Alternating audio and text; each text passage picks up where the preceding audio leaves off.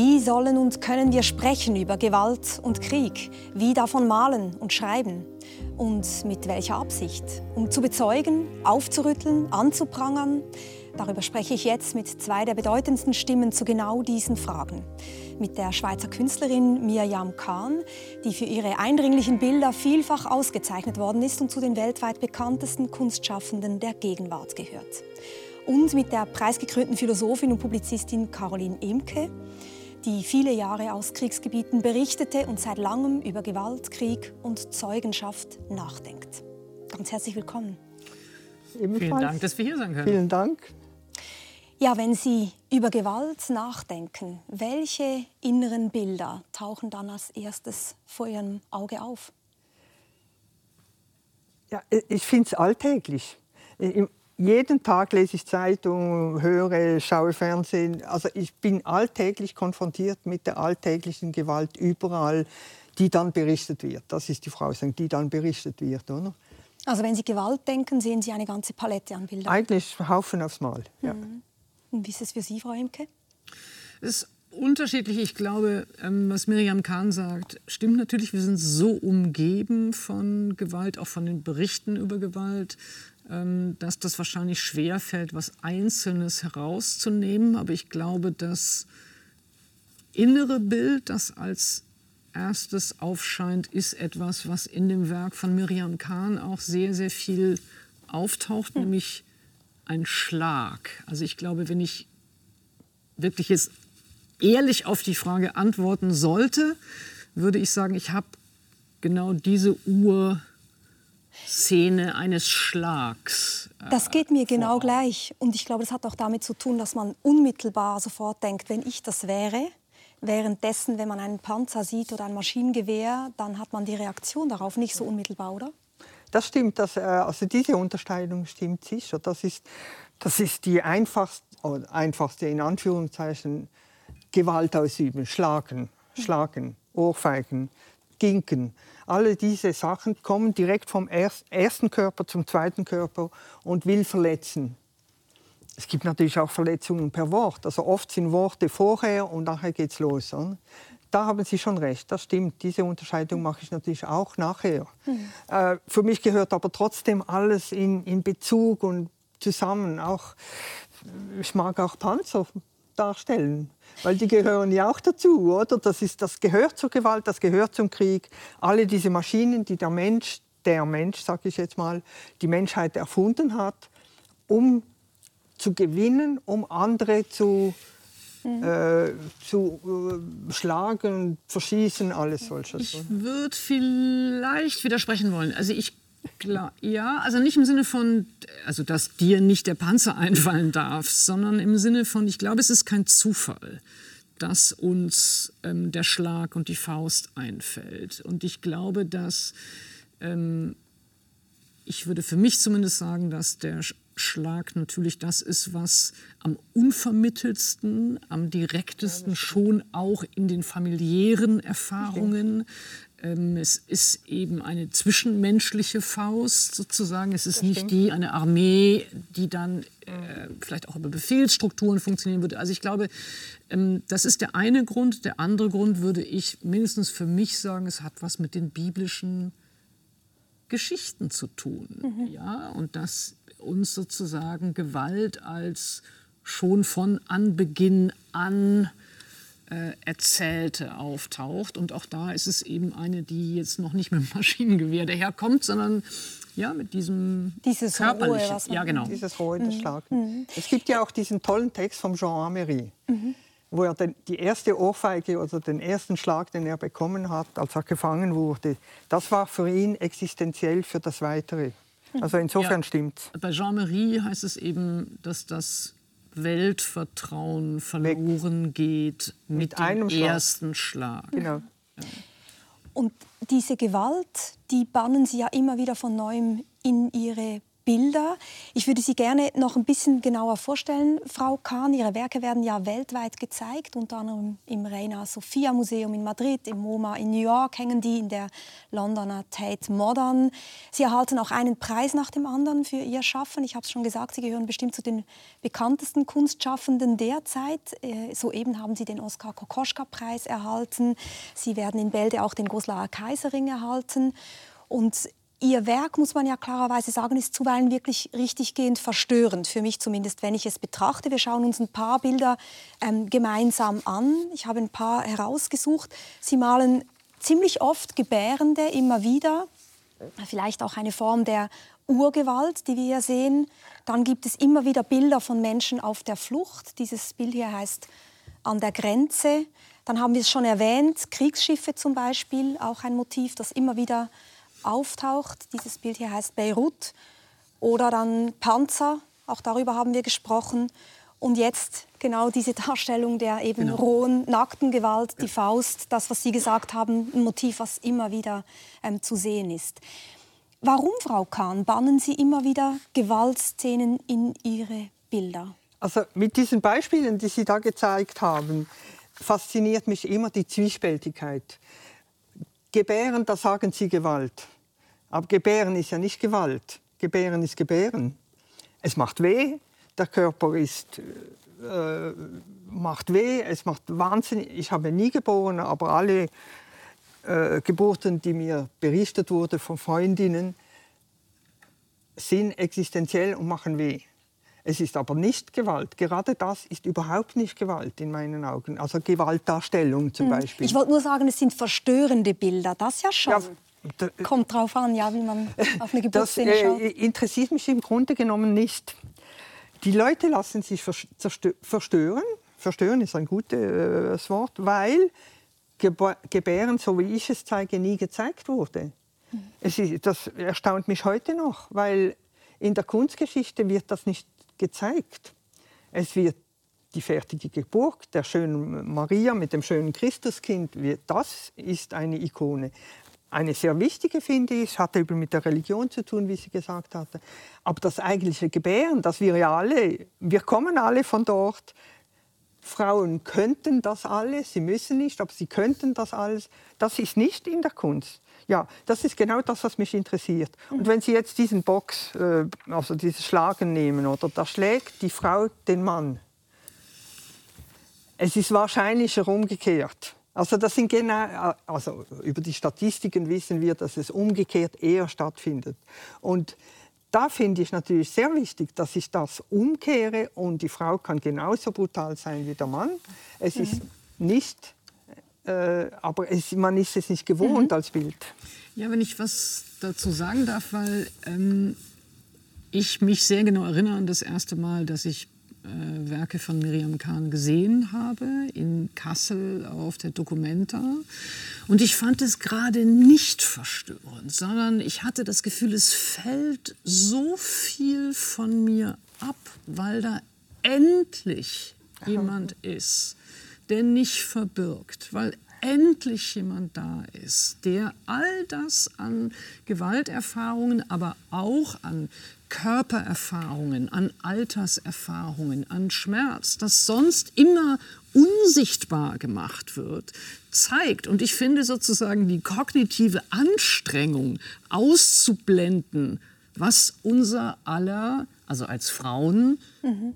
Lebenswelt ist, ähm, die finde ich viel anstrengender und viel verstörender, als dass jemand wie Miriam Kahn in ihren Bildern endlich zeigt, was wir erfahren. Und also das wäre ein, eine Möglichkeit, oder zu sagen, der Versuch ist, das Ganze zu zeigen. Das gehört zum Leben dazu. Ja. Gebären, aber auch alles. Schlagen, Gewalt, alles. Krieg führen, das ist alles Teil des Menschen. Und was der, die, das Mensch, wie Sie manchmal sagen, ist, ist ja auch so eine Grundfrage. Es gibt aber noch was Zweites, was Sie immer wieder in Texten auch betonen. Sie sagen, im Grunde genommen ist zeitgenössisch zu sein, für Sie Gewalt darzustellen. Das sagen Sie immer wieder.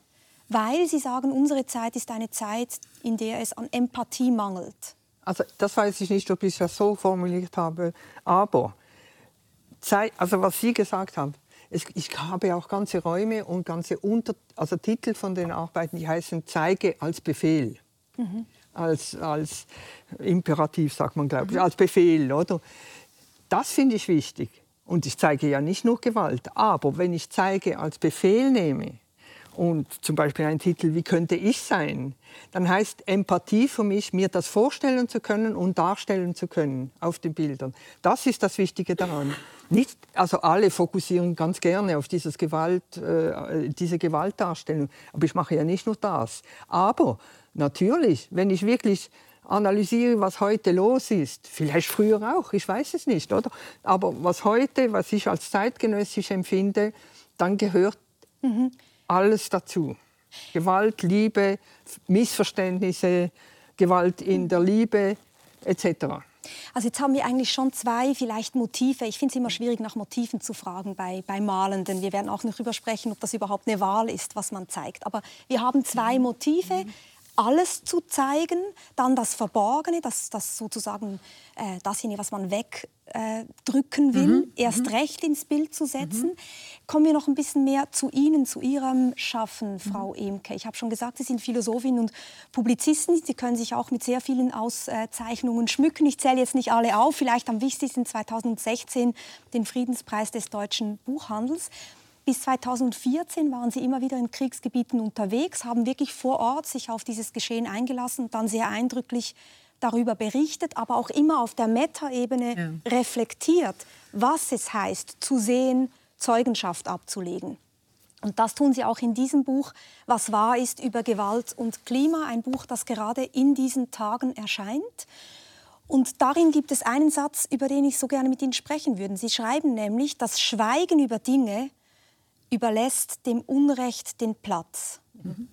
Das heißt, das wäre ein drittes Motiv, nämlich man muss darüber sprechen, man muss darüber malen, weil es eine Frage der Gerechtigkeit ist. Ja, absolut. Also ich äh, glaube, es ist ja kein Zufall, ähm, dass äh, bei allen kriegerischen Situationen, aber eben auch bei ja, äh, verbrecherischen Regi Regimen es sehr, sehr oft das Bemühen gibt, die Verbrechen zu verbergen, äh, nicht sichtbar zu haben, wie Menschen eingesperrt, gequält, gefoltert werden, ähm, überhaupt auch die ganze Identität von Personengruppen äh, auszulöschen. Und insofern ist schon auch das, ja, das Schweigen darüber oder also weil Sie eben gefragt haben, äh, haben wir überhaupt die Wahl, nicht zu zeigen? Und da würde ich eben sagen, in dem Moment, in dem ich erfahre und weiß, wie Menschen gequält werden. Ähm, und wenn ich weiß, dass es genau die Absicht gibt von verbrecherischen Regimen, das zu verbergen, dann ähm, habe ich die Pflicht. Das ist die ethische Pflicht der Zeugenschaft. Mhm. So wie ich möglicherweise auch im umgekehrten Fall, in dem Terrorregime oder Terrororganisationen unbedingt zeigen wollen, wie sie Menschen quälen und demütigen, also Hamas, Islamic Dschihad, ähm, dass, wir, dass wir da umgekehrt darüber nachdenken müssen, ob wir es möglicherweise nicht genauso zeigen sollten. Also ich glaube, es hängt auch davon ab, äh, welches Unrecht mit welchen Instrumenten daherkommt. Mhm. Ich finde wichtig, also das mit der Zeugenschaft finde ich absolut richtig. Das ist immer dieses Zeige. Mhm. Und äh, es ist absolut wichtig, genau zu zeigen, um was es geht, um es nachher beurteilen zu können. Ich gehe jetzt nicht so weit wie Sie, weil, aber sie ist natürlich äh, Schriftstellerin und re hat Reportagen gemacht. Da muss man so denken, wie du es jetzt formuliert hast. Bei Bildern kann das ja auch offen sein. Es ist nicht ganz, es soll unklar bleiben bis zu einem gewissen Grad. Und das ist ja schon mal eine ganz wichtige Unterscheidung, nämlich die Medien, die sie wählen. Ja, genau. Also ja, dieses Buch, das dreht sich ja um die Frage, was heißt faktuales Erzählen? Mhm. Inwiefern sind Fakten wichtig und inwiefern sind wir frei, Dinge auszuschmücken? Sie könnten ja auch Romane schreiben zum Beispiel. Könnte ich zum Beispiel nicht, weil mir das fehlt. Gut, das wissen wir jetzt nicht. Also, aber, aber ihre, Ihr Anliegen ist ja wirklich ja, nee, nee. von Fakten ausgehend, währenddessen Sie als Künstlerin ja eigentlich sich mit der Fantasie mitreißen lassen dürfen. Also nicht Fantasie, sondern Vorstellungskraft. Das ist für mich etwas ganz Verschiedenes. Dann, ich habe überhaupt überhaupt keine Fantasie. Erklären Sie das mal. Sondern ich habe die Vorstellungskraft. Das heißt, wenn ich ein Bild sehe, zum Beispiel in den Medien, ich schaue ja nur auf die Medien, ich gehe nie ins Netz für solche Sachen. Ne? Ein Bild, wo zum Beispiel eine Frau an den Haaren zum Auto gezerrt wird und in ihrer Hose hat sie entweder Scheiße oder Blut. Das Bild mit den Informationen, die dann dazu äh, wörtlich mhm. sind, sagen wir mal, oder, reicht mir, mir vorzustellen, vorzustellen, empathisch mir vorzustellen, was eigentlich mit dieser Frau geschehen ist. Und da fühle ich mich verpflichtet, das mhm. zu zeigen. Diese Gewalt fühle ich mich verpflichtet zu zeigen. Und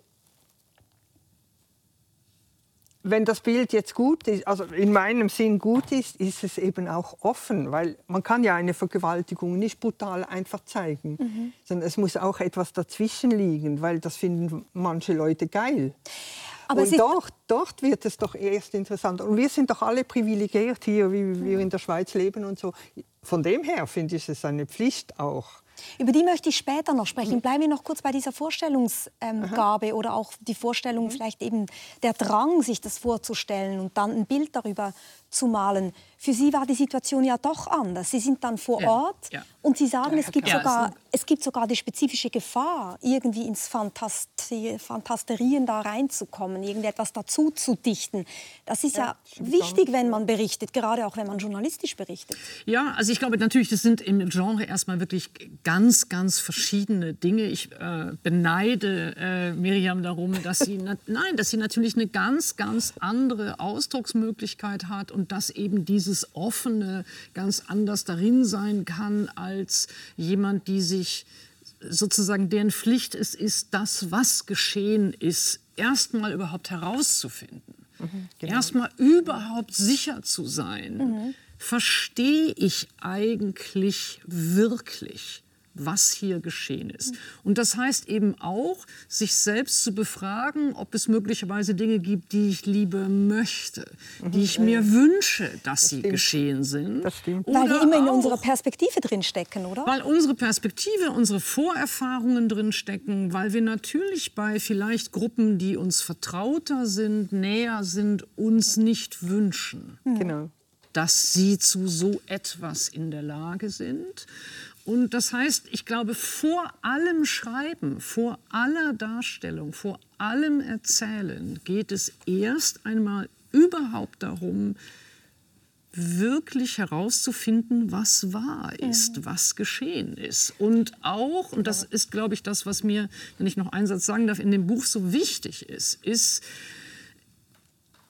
außerordentliche Gewalt, äh, Situationen extremer Entrechtung, ausgesprochene, brutale Misshandlungen von Menschen sind etwas, das uns zunächst einmal verstört, das uns irritiert, dass wir nicht erwarten. Wir kennen das aus der gesamten überlebenden Literatur, dass es immer wieder auftaucht, dieses nicht verstehen können, was geschieht. Und das muss man wissen, um sich selber zu prüfen, ob man etwas nur für unglaubwürdig halten will, weil man es mhm. nicht aushält, dass sich Menschen das antun. Mhm. Und da muss ich sagen, da bin ich angewiesen auf Leute wie du, die das wirklich ganz genau auseinanderbeineln und dann darstellen, in dem Fall schriftlich oder, oder mhm. per, per Sprache, sagen wir mal. Ich bin sehr angewiesen auf, ich lese wahnsinnig viel.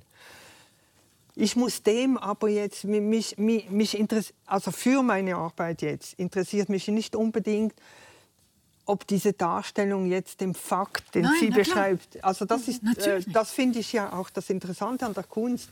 Ich mache das dann so, also ich finde immer dieses, diesen Titel könnte ich sein gut. Mhm. Ich kann die sein, die da boxt und die der, der da geboxt wird. Also ich kann Opfer und Täterin gleichzeitig sein. Und das diese universelle äh, Einfühlung, die mhm. sozusagen gefordert ist. Ich weiß nicht, ob es universell ist, mhm. aber, aber äh, durch diese äh, äh, sagen wir mal, Verfahrensweise, oder kann ich meine Bilder machen, weil ich nämlich dann denke, ja, könnte ich sein, heißt im Grunde genommen, wenn wir so etwas erfahren, dank solchen mhm. schreibenden Personen wenn, oder, oder auch in der Tagesschau oder so, wenn ich etwas erfahre, dann habe ich die Möglichkeit, das auch äh, eben könnte ich sein, heißt ja nicht persönlich, sondern mhm. das könnte ja auch durch Zufall oder durch weiß ich nicht was für Situationen, könnte mir das ja auch passieren, aber nicht nur Opfer sein. Genau. Mhm. Und das heißt ja erst einmal,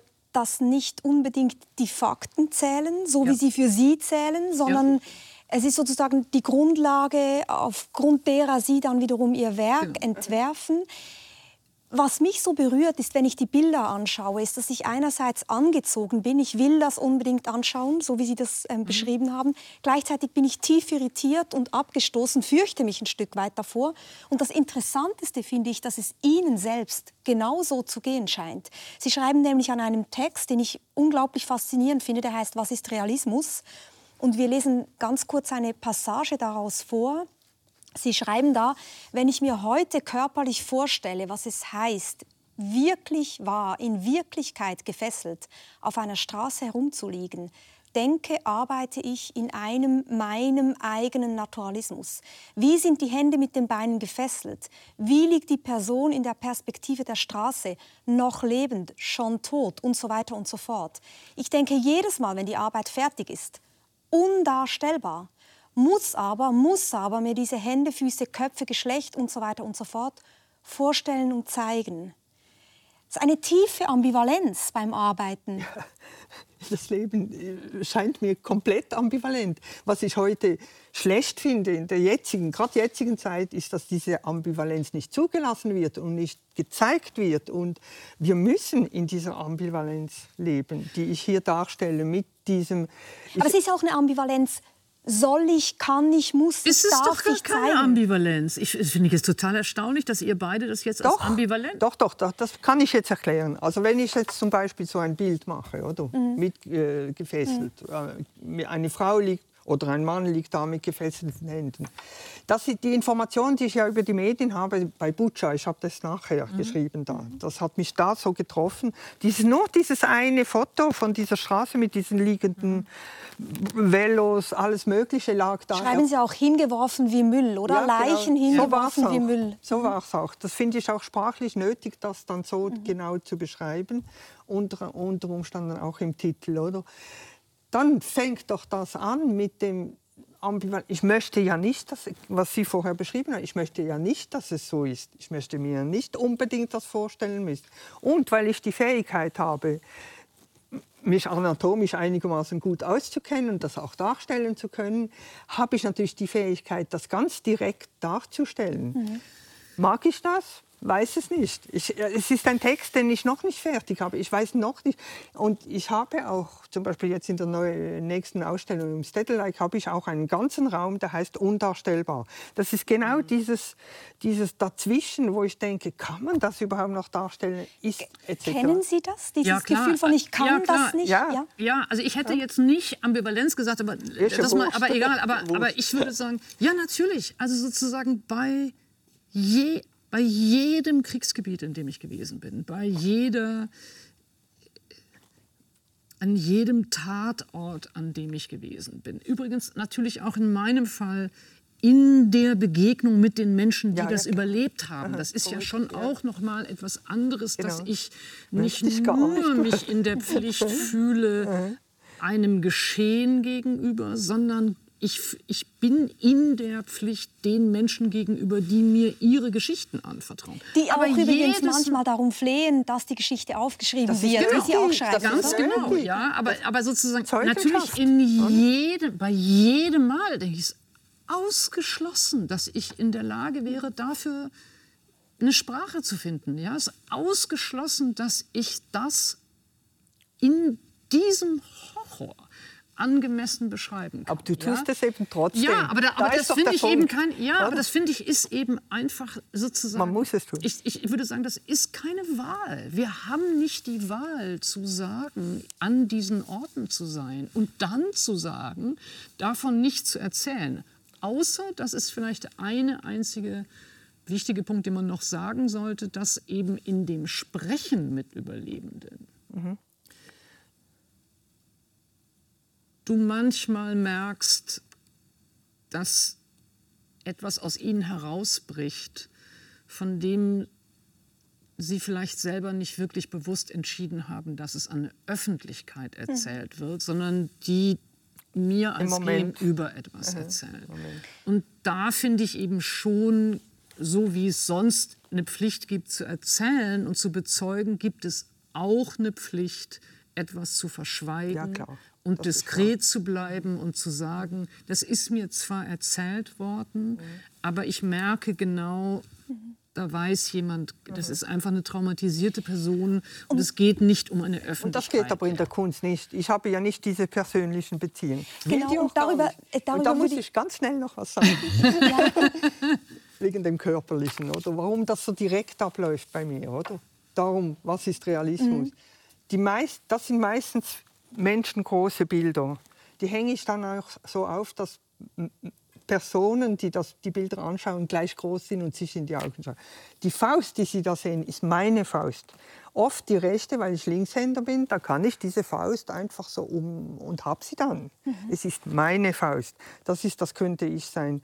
Da geht es um ganz was anderes, als was du sagst. Weil ich, mache ja, ich, ich bezeichne ja die Personen nicht, die da direkt betroffen sind, wie wenn ja. du mit diesen sprichst, ja. sondern ich, ich mache mein eigenes Bild. Ich muss das auch nicht tun. Dann mir zu überlegen, soll ich das zeigen oder nicht. Nicht wegen den einzelnen Personen, sondern wegen der Darstellung des Bildes, das dann wieder zusammentrifft mit dem, was sie beschreibt. Und da würde ich gerne noch mal auf etwas aufmerksam machen, was so viel sie gemeinsam haben in ihrem Arbeiten, sie vielleicht auch trennt sozusagen. Wie Sie gerade sagen, das Leiden, das, dem geben Sie einen, einen Rahmen. Sie zeigen das Leiden. Mhm. Sie geben dem Leiden oft auch einen Namen. Also vielleicht nicht konkret diesen Namen, aber Sie beschreiben sehr genau, wie im Krieg sehr oft genau die Dehumanisierung, die Deindividualisierung, also dass man den ja. Menschen ihre Individualität abspricht, wie sehr das auch eine Kriegswaffe fast schon ist. Wie wichtig es zum Beispiel ist, dass Menschen ihre Toten begraben können, dass sie diesen ja, genau. Leichnam erhalten. Genau. Und in diesem Kontext würde ich gerne mit Ihnen über ein Bild sprechen, was zu den ikonischsten Bildern wahrscheinlich überhaupt gehört, nämlich der junge Alan Kurdi der genau. 2015 am Strand von Bodrum in der Türkei angeschwemmt worden ist, in diesem Flüchtlingsdrama. Das Bild ging um die Welt, ist mit Sicherheit heute eines der ikonischsten Bilder unserer Zeit und wurde vielfach nachher wieder kopiert. Also wir sehen hier ein Bild am Hafen von Frankfurt äh, mit diesem Jungen. Dann hier ein Bild aus Brasilien. Es ist unglaublich eindrücklich, wie man das immer sofort erkennt. Dann hier eine Skulptur des finnischen Künstlers Pekka Hilhe und hier nachgestellt, Aha. sechs Jahre später am Strand von Bodrum, eine Zeremonie für diesen Jungen. Jetzt, was mich beschäftigt an diesen Bildern, ist nicht so sehr, durfte man dieses Bild zeigen. Das war eine medienethische Diskussion, durfte man dieses Bild zeigen. Was mich interessiert ist, soll man, darf man diesen Namen nennen? Also wie wichtig ist es, diese einzelnen Geschichten zu erzählen? Wie, wie gehen Sie damit um? Weil Zeugenschaft ja schon ein Stück weit heißt, sehr konkret zu werden. Ja, also für mich ist beim Erzählerischen, ich spreche jetzt über das Schreiben und ja, eben nicht ja. über die Bilder, da würde ich sagen, beim Schreiben steht und fällt es für mich ähm, äh, damit, was mir die äh, Menschen, die überlebt haben, die Angehörigen, was die mir auftragen. Und ich frage in Gesprächen immer, also ich stelle mich immer vor, das ist das Erste. Äh, also ich will nicht in Gespräche geraten, bei denen Menschen nicht wissen, mhm. was ich tue. Und ich frage dann immer, ob ich mitschreiben darf und frage ab einem bestimmten Moment auch, ob ich den Namen mir notieren darf. Ähm, das ist überhaupt nicht schlimm, wenn Sie sagen Nein. Ja. Aber das heißt, es wäre für mich unmöglich, eine Geschichte aufzuschreiben, wie von diesem Jungen und den Namen zu nennen, wenn mir nicht die überlebenden Angehörigen mhm. äh, dafür vorher ihre Zustimmung oder gar ihre Bitte gegeben hätten. Also das, das finde ich ausgesprochen wichtig. Ich finde ähm, bei diesen Bildern dann äh, natürlich schon auch wichtig, oder ich, vielleicht kann ich sagen, von mir aus betrachtet, sind dann schon die Geschichten, die dazugehören, wahnsinnig wichtig. Also wer war diese Familie? Und trotzdem mhm. sehe ich, wie sie, wenn ich jetzt bei Miriam Kahns Bildern zum Beispiel, es gibt ja ganz viele Bilder ähm, von Geflüchteten, von Menschen, die am Strand im Wasser mhm. auftauchen, die haben eine ungeheure Wucht, also Miriam Kahns Bilder, da brauche ich keinen Namen dazu. Mhm. Da brauche ich auch keine da individuelle das Geschichte. Das ist auch nicht nötig in genau. dem Sinn. Genau. Das Bild ist sehr interessant. Es gibt ja immer wieder ikonische Bilder mhm. in Kriegssituationen. Wo ich jung war, war das das Mädchen, das da völlig nackt im, im Vietnamkrieg. Das war ein ikonisches Bild. Diese ikonischen Bilder habe ich alle, äh, wenn sie mich interessieren, im Kopf. Das übrigens auch. Das ja. habe ich auch schon ein paar Mal verwendet äh, in meiner Malerei oder, oder also in meiner Kunst. Und ich brauche diesen Namen nicht. Ich fand es auch also nicht gut, dass mhm. da der, der, Name, wem nützt das? Wem nützt das? Vielleicht, vielleicht medienmäßig äh, ist die Individualisierung in dem Moment Das ist nötig. es wahrscheinlich genau, ja. Ich glaube, es gibt die Frage, die man bei dem Bild speziell, glaube ich, stellen muss, ist, warum ein bestimmtes Bild zu einem ikonografischen genau. Bild überhaupt ja. taugt oder gemacht wird. Also Meine Vermutung bei diesem mhm. Bild ist, dass es vergleichsweise harmlos ist für das, was an den Außengrenzen Europas übrigens ja im Moment besonders passiert. Mhm. Denn hier der Junge, wie er da so liegt, könnte auch schlafend sein. Also ich glaube, es hat auch eine ganz, es hat fast eine Nein, das Zartheit. stimmt jetzt gar nicht. Was das stimmt gerade nicht, was du jetzt Dass der da aussieht, ja, könnte auch schlafend sein. Ja. Nein, das, das, könnte er nicht, weil das echte Bild, also das Foto, das ist hier nirgends. Das Foto war, der, der Junge war mit den Beinen sozusagen noch halbwegs ah, ja. im Wasser, Wasser. und er lag auf dem Bauch. Für mich war eindeutig sofort, mhm der ist tot. Der ist tot. Jetzt aber, äh, gerade was du harmlos nennst, das finde ich, gerade das finde ich unglaublich gut. Darum ist es ikonisch, dieses genau, Bild. Genau, nein, das glaube ich. Das ist ja nur eine Erklärung, warum es überhaupt dazu Strand, getaugt hat. Am Mittelmeerstrand, die Leute gehen da sonst im Sommer, ich höre das immer, ja. äh, dahin, es ist wunderbar, Baden ist wunderschön und dann diese Leiche. Ja, aber es ist, es ist auch klar, warum nicht ein an einem Stacheldrahtzaun aufgeschlitzter Körper eines ja, erwachsenen ja Mannes ikonografisch wird. Ja? Nein, nein, ich sage ja gar nicht, weil das einschränkend ist. Als Bild ist das einschränkend, weil da braucht es den Stacheldraht, da ist er drin. Das ist eine Erklärung. Die andere Erklärung ist, glaube ich, dass man es nicht aushalten kann. Also ich glaube, Aber ich glaube schon, dass Sie einen wichtigen Punkt haben mit der Normalität ja, sozusagen, ja, oder? Dieser Junge, der ist in der Hose mit dem T-Shirt, der hat, glaube ich, noch einen, einen Schuh an. Es ist genau genau. diesem aus dem genau. Leben gerissen, die Normalität, die diesen Riss äh, in sich, in sich ja. trägt. Eine Frage, die sich ja auch immer wieder aufdrängt, jetzt haben wir darüber gesprochen, was darf man überhaupt zeigen, darf man die Namen nennen, soll man die nennen, dieses sprachlose Durchbrechen. Eine andere Frage ist, wie weit darf man gehen in der Darstellung? Gibt es Grenzen dessen, was man berichten kann vielleicht, aber auch Grenzen dessen, was man darstellen darf. Und da gab es gerade eine Diskussion um eine Ausstellung von Ihnen in Paris, im Pariser Palais de Tokyo. Da gab es diese Ausstellung Ma pensée sérielle. Wir haben hier auch ähm, den Katalog vorliegen. Ma pensée sérielle hieß die Ausstellung. Und da gab es ein Bild, es hieß Fuck Abstraction. Da gab es mehrere Gruppierungen, die geklagt haben, gesagt haben, das Bild muss entfernt werden. Da würde Kinderpornografie dargestellt. Sie sind vor Gericht gescheitert. Das Bild durfte bleiben, wurde später noch von einer Farbattacke heimgesucht. Und dieses, Buch ist, äh, dieses Bild ist nach den Kriegsgräueln in Bucha auch entstanden. Mhm. Man sieht darauf eine große, muskulöse Person, die befriedigt wird von einer kleineren Person. Und wir zeigen es ganz bewusst hier, auch um deutlich zu machen, wie schwierig es ist, äh, solche Bilder zu zeigen, zu malen, darüber zu diskutieren. Das ist dieses Bild Fuck Abstraction. Frau Kahn, wie ging es Ihnen mit dieser Diskussion? Weil die war ja sehr ähm, anstrengend, öffentlich, grob auch. Also, für mich, für mich war von Anfang an klar, das ist nur politisch, das hat nichts mit dem Bild zu tun.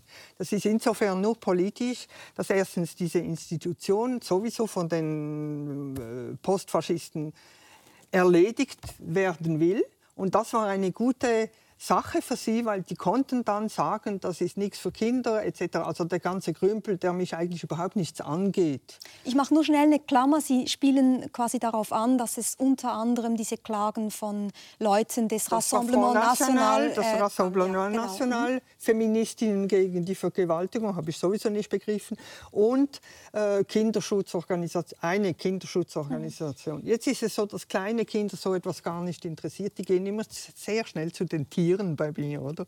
Und, aber das ist egal. Ich finde, für mich war ganz klar, das wird sicher nicht abgehängt. Es gibt auch keine Triggerwarnung, gerade beim Bild. Mhm. Ich weiß nicht, ob sie es schlussendlich doch gemacht haben, aber ist egal. Also, ich finde halt wichtig, das äh, betrifft das, was ich vorher gezeigt habe. Man muss zeigen, um was es geht bei sexueller Gewalt, besonders im Krieg. Weil das ist nicht ist sexuelle Gewalt im Krieg mit mit den gefesselten Händen hinten. Mhm. Das erkennt man. Die Figur, die da kniet, ist so fast abstrakt. Der Hintergrund ist fast abstrakt. Das Einzige, was da nicht, und da komme ich eben zu diesem Text, den ich jetzt geschrieben habe, der war eben anhand von solchen Sachen. Der, der, Körper ist ein relativ realistisch dargestellter, muskulöser Männerkörper, der Kopf überhaupt nicht.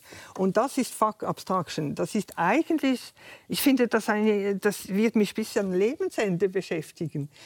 Es ist ja schön, ein abstraktes Bild zu machen, nur zeigt das nicht, stellt das nicht etwas dar, was mich gerade beschäftigt. Und darum diese Mischung. Und das, mich, ich muss ganz ehrlich sagen, mich hat dieser Titel, Fuck Abstraction, hat mich unglaublich interessiert. Mhm. Und zwar wiederum auch vor der Lektüre Ihres Buches, Frau mhm. Weil Sie schreiben, es gibt ein Ausmaß an Gewalt und Brutalität, was alle Normalität, alles übersteigt dessen, was wir kennen. Mhm. Und dann laufen wir schnell Gefahr zu abstrahieren, vielleicht auch zu beruhigen. Ja. Also eigentlich ist auch Ihr Text einer, der sagt, fuck Abstraction. Ja, absolut. Also ich glaube, ähm, genau. äh, also man muss immer aufpassen, dass beim Wechseln jetzt zwischen dem, was in den, was in den bildlichen Darstellungen Klar. und in der Kunst ist und in dem, was eben bei dem Erzählen ist.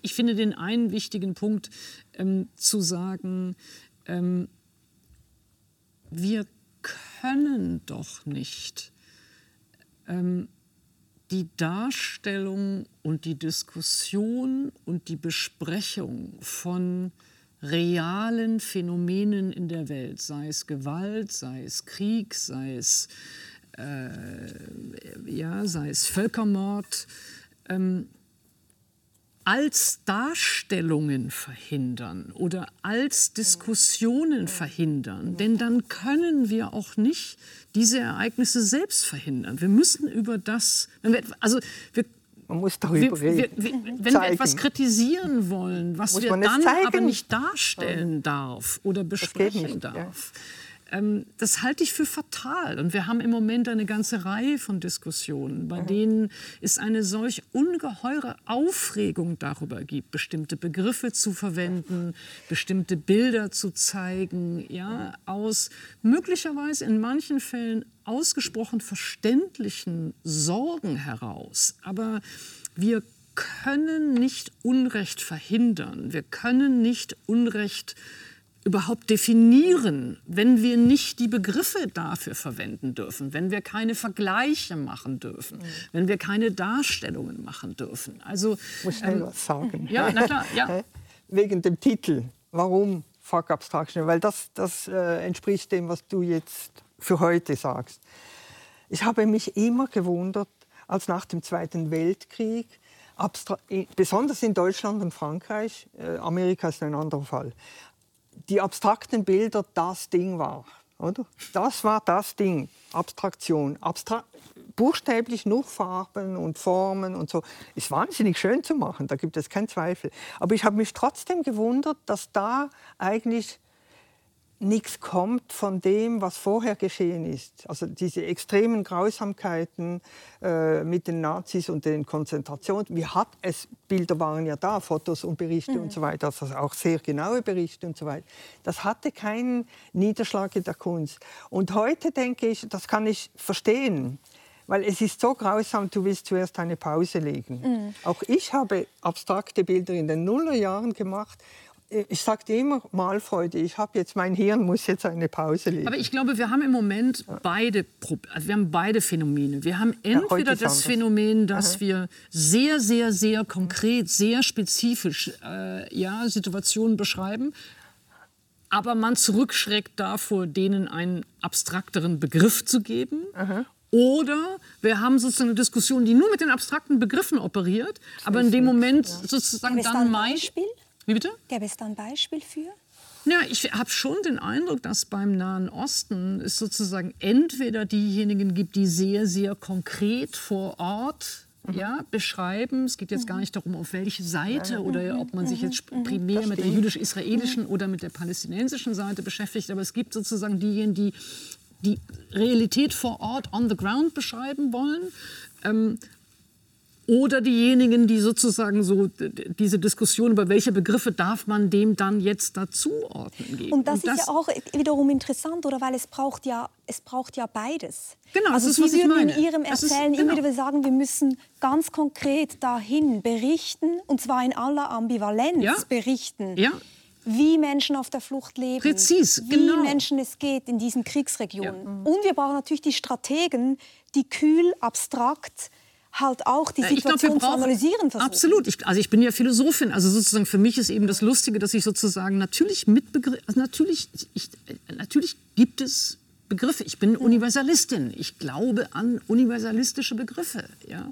Und trotzdem kann es nicht gehen, ohne dass man in der konkreten Situation sich mit der Wirklichkeit beschäftigt. Also ja, ich glaube, ich finde aber eigentlich heute ist das anders als für mich ist etwas ganz neu. Das ist abgesehen jetzt von dem, was jetzt stimmt, was du gesagt hast und so, äh, glaube ich, dass im Moment was Neues stattfindet. Ich bin Jüdin und ich kann, ich kann nicht damit umgehen, äh, dass da Begriffe gebraucht werden, oder? Die äh, will sie jetzt nicht zitieren, aber dass dieser Krieg, der jetzt stattfindet, und es ist ein Krieg, der von der Hamas gestartet wurde, anders kann man das nicht erklären.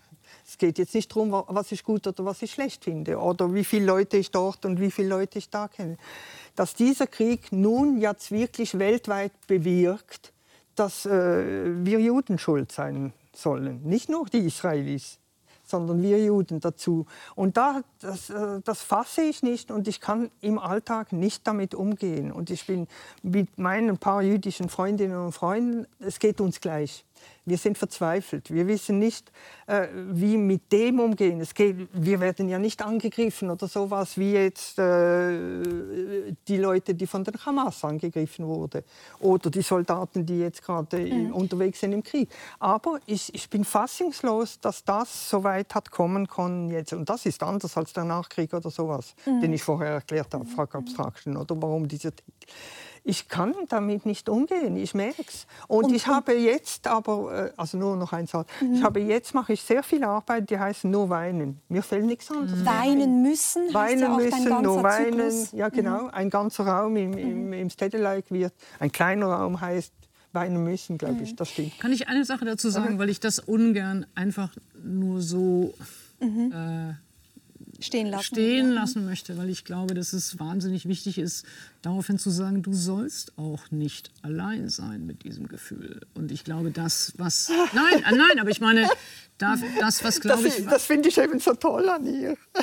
Ja, nein, ich aber glaube, das entspricht nicht der Realität. Nein, nein aber, aber, darf, aber ich, das kann ich jetzt ja nur, die ich daneben sitze und nicht Jüdin bin, sagen. Ja, ich glaube, das darf eben nicht sein. Es darf nein, zum Glück gibt es Figuren wie die. Wie und die ganze ja, Ambivalenz auszuhalten heißt auch... Genau den Menschen, die muslimischen Glaubens sind, in unseren Ländern auch Sorge zu tragen, ihnen ja, genau. auch zuzuhören. Das würden Sie auch jederzeit sagen, oder? Ja, es ist diese universale ähm, Empathie, die wir genau. einüben müssen und die eine Praxis ist, die wir immer wieder brauchen, einander zuhören, dieses das könnte ich sein oder genau diese Spiegelung das. immer aber, wieder verstehen. Aber das würde Neuen. Miriam ja auch sagen. Miriam würde ja auch sofort sagen, dass natürlich denkst du Ey, auch an die Anfang Menschen, an. die im Gazastreifen ja. sind. Und Darum verstehe ich nicht, was jetzt abläuft. Darum ja. verstehe ich, also da bin ich schon verzweifelt. Ja, da, darum verstehe ich nicht, was jetzt da abläuft, besonders in den Kulturinstitutionen, mhm. jetzt gerade Berlinale. Ich verstehe das nicht, dass man so handeln kann. Äh, bei Personen, von Personen, von Institutionen, die ja selbst sagen, wir haben mit Kultur zu tun, wir haben mit Kunst zu tun, etc., mit Schreiben, mit das geht nicht, das geht so nicht. Mhm. Ich gehöre ab sofort nicht mehr dazu, verkünde ich Nein, aber nein, nein, nein, nein, nein, aber das, nein, aber das darfst du auch nicht sagen. Nein, nein, doch, nein, nein, nein das darfst du nicht sagen. Aber man, nein, man muss, nein, ich glaube, der Fairness halber muss man doch sagen. Also zum einen glaube ich, ich glaube, ich würde diese Diskussion jetzt ungern noch weiter vertiefen, ja, weil es wie okay. noch mal ein anderes Gespräch wäre, ja, ja, sondern okay. im Gespräch jetzt noch weitergehen. So aber, ich, aber ich will trotzdem dazu nur anmerken müssen, dass wir dazu sonst hätte ich viel zu sagen, wenn ich es dazu nicht genau, sagen das, darf. Das können Weil wir ein anderes Mal vielleicht nachholen. Aber jetzt, wenn wir noch einmal zum Thema zurückkommen. Mhm. Ich glaube, wenn wir darüber sprechen, Leiden darzustellen, Leid darzustellen, mhm. Leiden zu benennen, mhm. dann müssen wir natürlich auch über Susan Sonntag sprechen. Ihr Buch ja, ist auch ikonisch, kann man sagen, Regarding the Pain of Others, Super also das toll. Leid anderer betrachten, mhm. ein ganz äh, wichtiges Buch. Genau, hat sie kurz vor ihrem Tod ähm, verfasst. Ähm, das ist natürlich ein Buch, in dem es schon bereits um das vermittelte Sehen geht. Es geht jetzt nicht darum, in einem Kriegsgebiet vor Ort genau. zu sehen, wie Menschen leiden. Es geht auch um Bild. Sondern es geht um die Betrachtung des Bildes. Ja, Und die Schwierigkeit, überhaupt zu verstehen, was aus diesen Bildern zu uns spricht, darüber schreibt sie. Und wir hören ihr ganz gut, kurz zu, wie sie die Schlusspassage des Buches selbst liest. These dead are supremely uninterested in the living, in those who took their lives. In witnesses, and in us. Why should they seek our gaze? What would they have to say to us? We, this we is everyone who has never experienced anything like what they went through, we don't understand. We don't get it. We truly can't imagine what it was like. We can't imagine how dreadful, how terrifying war is and how normal it becomes. Can't understand, can't imagine. That's what every soldier and every journalist and aid worker and independent observer who has put in time under fire and had the luck to elude the death that struck down others nearby stubbornly feels. And they are right. Das ist Susan Sonntags Position. Wir können noch so sehr diese Bilder anschauen, wir können letztlich nicht wirklich verstehen. Es bleibt diese Schwelle, diese Lücke. Sie arbeiten sich an dem Text auch ab, ein Stück weit in Ihrem Buch, teilen die Ansicht aber nicht wirklich. Nein, also ich äh, glaube, dass es diese Vorstellungskraft gibt. Ja? Und so wie Miriam Kahn ja aus Texten äh, heraus sich etwas vorstellen oder aus Bildern heraus, wie von Butcher heraus, sich etwas so genau vorstellen will, dass dann solche Werke entstehen können. So glaube ich eben auch, dass auch das bei Texten, also die ich jetzt schreibe oder Bildern, gelingen kann und muss. Also ich glaube nicht, dass Dinge nicht vorstellbar sind, sondern ich glaube, dass sie vorstellbar sind. Aber es ist Arbeit. Es ist nicht, also sozusagen Verstehen ist Arbeit. Ja, das, also so, äh, wie Miriam vorhin beschrieben hat, auch in dieser Klingt Text Hannah Arendt an, oder? Ein Stück mhm, weit. Ja, ja ich, also ich bin halt auch Protestantin, ja, ist natürlich klassisch, ja, dass ich sage, was ist, ist Arbeit, aber es klingt auch Hannah Arendt an, ja.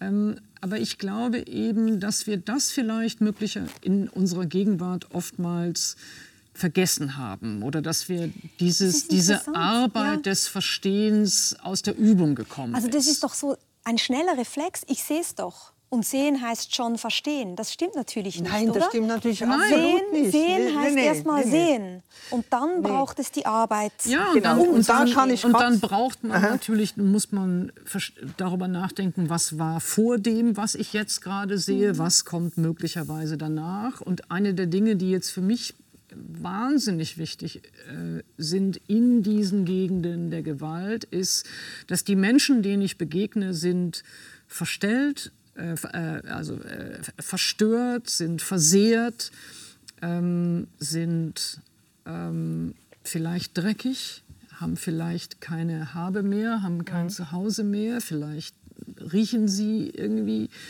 Ähm, und ich kann nicht nur das sehen, was direkt vor mir ist. Ich kann nicht nur den Flüchtling vor mir Ja, sehen, sondern ich muss Mensch natürlich muss, Kein muss Mensch auch versuchen, die Person wieder zu rekonstruieren, die diese Person einmal war. Und Aber kein Mensch kann doch das, was er gerade erlebt, unmittelbar hundertprozentig. Es ist immer sofort Interpretation. Und wenn man länger interpretiert, halte ich es für interessanter. Ja. Oder? Ist gleich, ob es ein Text oder ein Bild ist. Ich finde das noch wichtig, dass man weiß, jede Person für sich hat ein anderes Bild, liest Texte verschieden und so weiter. Also Du hat ein anderes Bild vom Bild. Das, ist der sowieso. Punkt, oder? Das ist ja interessant, dass auf diesem, auf diesem Buch Los Desastres de la Guerra vom Goya, oder? Goya ist für mich einer meiner Helden. Warum? Weil er genau das macht. Er zeigt, da gab es noch keine Fotografie und so weiter. Sind aber- Radierungen, sind ja. Radierungen. Aber Radierung war eben die Technik der Reproduzierbarkeit in der Zeit. Er hatte also die Möglichkeit als Künstler, äh, die Sachen, die passieren im Krieg, die ja jeder Mann und jede Frau auf verschiedene Arten erlebt hat, festzulegen in einer Zeichnung. Er war gleichzeitig Hofmaler. Das geht, das kann man machen. Und ich, ich mag mich jetzt nicht mehr erinnern, was sie da geschrieben hat. Ich hab, weiß nur, dass, äh, äh, dass ich da ganz fand das super gut, oder? Weil äh, es eben gar nicht, es ist, was soll ich sagen, es ist eben offen als System. Also das ist ein off Hier ist ja klar, was dargestellt. Einer hängt, die Hosen sind runter, hat sicher, sicher reingeschissen und der, der Täter nebendran freut sich an diesem Bild. Genau. Die ganze Brutalität ist in einer Zeichnung drin. Und wir sehen das und Ihr Punkt ist ja, trotzdem können wir nicht wirklich verstehen. Nein, Es bleibt diese Lücke. Es bleibt die Lücke. Genau, und ich würde sagen, doch, wir können verstehen. Weil wir ich Empathie glaube, haben. weil ja, ich glaube, also zum einen glaube ich aus rein normativen Gründen. Ich glaube, wir können den Anspruch nicht aufgeben, zu sagen, dass Das es muss verstehbar Es muss man sein. verstehen. Es muss verstehbar sein, ja. Und dann kann es mal misslingen und es mag mal an dem Text oder mal an dem Bild liegen oder Genau. mal an der betrachtenden Person. Aber wir können als HumanistInnen, wir können den Anspruch nicht aufgeben. keine Humanistin. Dass, doch, doch, es ist mir, ob das, äh, doch, wir müssen den Nein, das ist- Anspruch das haben. ist ja, nein, das ist nein, ist falsch. nicht, nein. Das finde ich eben falsch. Ich finde, wir bieten das an. Du bietest das Ja. auf deine Art an, ich biete das auf Ja. meine Art an. Was ich nicht anbieten kann, ist, dass die Leute das verstehen. Nein, das, ist, aber, das sage ich nicht. Genau, also das sage ich nicht. Das ist doch das ein, Grund, ich ein- grundphilosophischer Gedanke, den Sie hier jetzt Ja. lancieren und auch verteidigen, dass wir davon ausgehen müssen, dass wir in der Lage sind, empathisch zu reagieren Sonst würdest du und nicht Leiden als können. Leiden zu erkennen. Also sozusagen, ich sage nicht, dass es jeder, dass es jeder automatisch versteht. Ich sage auch nicht, dass alle dasselbe sehen. In einem Nein, Bild vor allem, vor allem. Also- sondern ich sage, dass, dass wir können nicht den Anspruch Hm. aufgeben, dass Dinge übersetzbar sind, dass Dinge verstehbar Nein, das sind, ist dass sie aber- auch das ist verstehbar Pardon, sind, das ist doch das unabhängig von der Verfahren. Frage. Das Das ist ist doch das Ihres Verfahren, wenn könnte du ich schreibst. sein. Das könnte ist, ich könnte sein. ich sagen. Könnte Alles klar. Aber ich habe den Anspruch nicht. Äh, das stimmt eben, also da, da sind wir verschiedener Meinung. Ich hoffe es, dass die Leute ein wenig... Sie haben keine Ja. Garantie, selbstverständlich. keine Nein, das habe ich auch nicht. Nein, das sage ich auch nicht. Das sage ich. Das ist, es ist nicht, dass Und, ich das äh, sage. Ich die kritisiere Gefahr, auch nicht die. Gefahr. Nein, nein, Hör mal zu, die Gefahr, ja, die Gefahr ist, dass man dann immer in, in, die, in, in diesem selben Level funktioniert, wo wir auch funktionieren. Also die Gefahr ist, das ist eh in der Kunst so, oder? Aber die Gefahr ist, und darum ist das so interessant mit dem, mit dem Goya, oder? Dass er ein Verfahren gefunden hat, das reproduzierbar ist, infolgedessen unter die Leute kommen kann und aus dem Königshof herauskommt. Das ist das Interessante an der Kunst, sagen wir mal, oder am Bild, dass die Interpretationen vielfältig Ja. sein können, Ja. Wenn sie auf eine vernünftige Art unter die Leute kommen und nicht nur in den Museen oder sowas. Das finde ich, äh, oder nur Ich glaube, wir unterscheiden uns gar nicht. Ich glaube, Nee. wir, ich, nein, nein, nein, nein, ich, klar. Genau, also ich, ich glaube auch im Grunde genommen und ich würde doch wirklich an dieser philosophischen Praxis, sage ich jetzt mal, Genau. an dieser universalistischen Praxis festhalten wollen und ich glaube, da sind Sie sich absolut auch einig letztendlich. Ja. Vielleicht ganz zum Schluss noch einmal die Frage ähm, aufwerfend. Was ist mit dieser Verantwortung? Also Sie haben immer wieder gesagt jetzt, Sie müssen malen. Es gibt diesen inneren Zwang, Drang, den sie empfinden. Es gibt aber auch eine moralische Verantwortung, die sie empfinden. Sie sagen immer wieder, sie sind eine klar politische Künstlerin, auch sozialisiert durch die Frauenbewegung, die Friedensbewegung. Nein, ich war nie in der Friedensbewegung. Das ist ein Irrtum. Das ist ein Irrtum. Gut, ich bin gegen die Friedensbewegung. Aber Sie haben sich früh schon auch für Frieden engagiert. Ja, was heißt, nein, habe ich eben nie.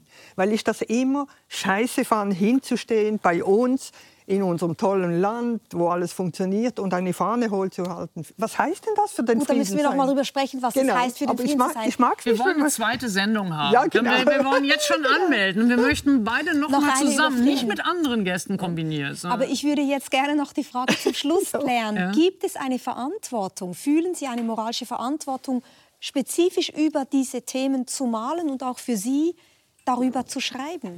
Oder könnte man Blumenbilder malen, Blumenwiesen beschreiben? Ich sage immer am Schluss äh, von einer solchen Diskussion, ich, ja, im Alter werde ich vielleicht nur Blumen malen. Wieso nicht? Ich, also ich fühle schon voran, klar, es ist, wie sie sagte, Arbeit. Es ist vor allem Arbeit. Ich habe das ganze Leben gearbeitet auf dieser Ebene. Zeichnen, malen, das sind uralte Techniken. Aber ich, ich weigere mich, das einfach so einzustrengen au- auf eine Verantwortung als politische Künstlerin. Das finde ich äh, falsch. Und ganz flapsig gesagt, was soll ich denn sonst tun? ich kann nichts anderes. Ich, ich liebe das schon immer, schon seit Kind und mache das, was ich schon immer gewollt habe. Das ist ein großes Privileg, das zu einem, einer Verantwortung führt, natürlich. Wir müssen zum Schluss kommen, deswegen würde ich gerne Ihnen noch das Wort geben. Ja, ich würde sagen, also ich äh, würde äh, auf gar keinen Fall formulieren wollen, dass jede und jeder sich dieser selben Aufgabe widmen soll. Also ich glaube, man kann Schreiner werden oder Bäckerin oder, oder, oder Richterin. Ähm, ich, ich für mich habe keine Wahl. Äh, ich, ich, Da sind wir uns einig. ich, ich, kann, ich, kann nicht, ich kann nicht anders, als sind über diese einig. Fragen zu schreiben. Und Das wäre dann ein bisschen so wie bei Ihnen weinen müssen. Man kann nicht anders schreiben Ja, ich würde, müssen. ich würde sagen, dass, ja, ich würde sagen, äh, erzählen müssen und ich glaube, das ist nicht verfügbar für mich. Äh, ich glaube, ich kann nur mit all dem, was ich habe, mich dem stellen. Vielen Dank. Danke, Frau Imke. Ebenfalls. Frau Kahn, dass Dankeschön. Ja, super.